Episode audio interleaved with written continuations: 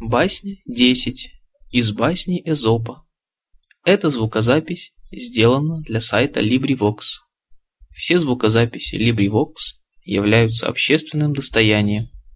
Для более подробной информации или регистрации в качестве волонтера, пожалуйста, посетите LibriVox.org. Звукозапись сделана Ильей. Басни Эзопа. Перевод Льва Николаевича Толстого. Басня «Курица и золотые яйца». У одного хозяина курица несла золотые яйца. Ему захотелось сразу побольше золота, и он убил курицу.